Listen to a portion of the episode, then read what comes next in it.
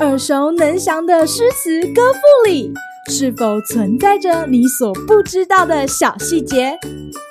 快跟着师傅麦恩居一起补充韵文当中的小惊喜！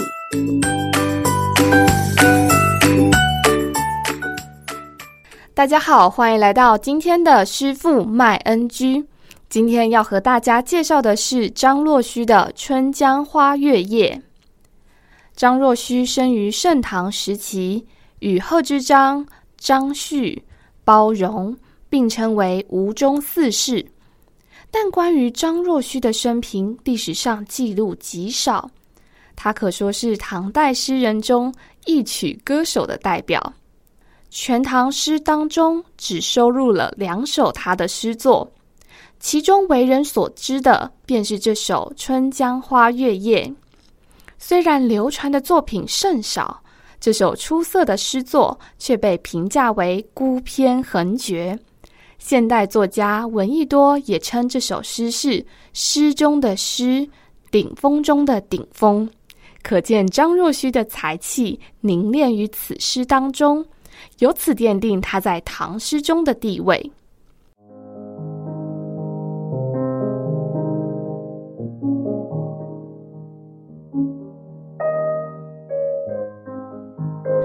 这首五言的乐府诗来自南朝乐府民歌中的吴歌题目，相传是陈后祖所作，但原本的曲词都已不能见。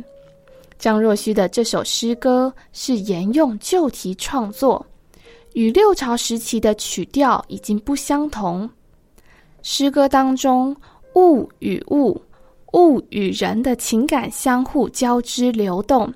意象迭出，没有过度华丽的词藻，却能把思念的婉转和对青春将逝的叹息写得如此缠绵韵藉。方宇老师指出，这首诗之所以意义重大，就是张若虚继承了传统的乐府古题以及游子思妇的抒情内容，却能够将儿女之情。和宇宙鸿蒙之初和谐的相融于一首诗当中，创作技巧成熟高明。今日 NG 点，小朋友在读这首诗的时候，可以注意韵脚的变化。诗中押韵不像过去读到的绝句或律诗一韵到底，而是每四句就换一韵。从四句一个单位的架构中，也可以发现诗中描写的景色与情绪，随着声音韵律转折，深情与文情完美的结合。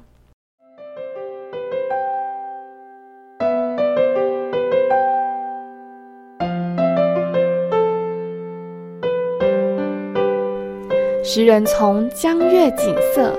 转移到书写人的情感，因此他发出了“江畔何人初见月？江月何年初照人”的疑问。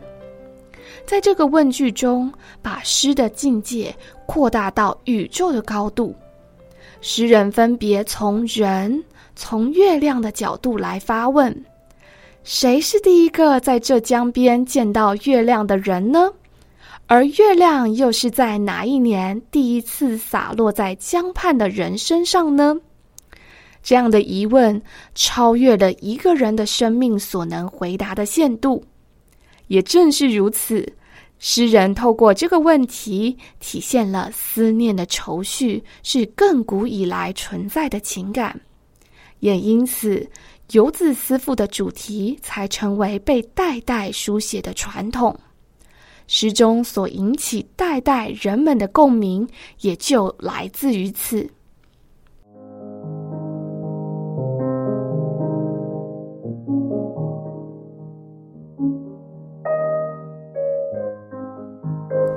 现在就跟着师傅一起读一次这首诗吧。春江潮水连海平，海上明月共潮生。滟滟随波千万里，何处春江无月明？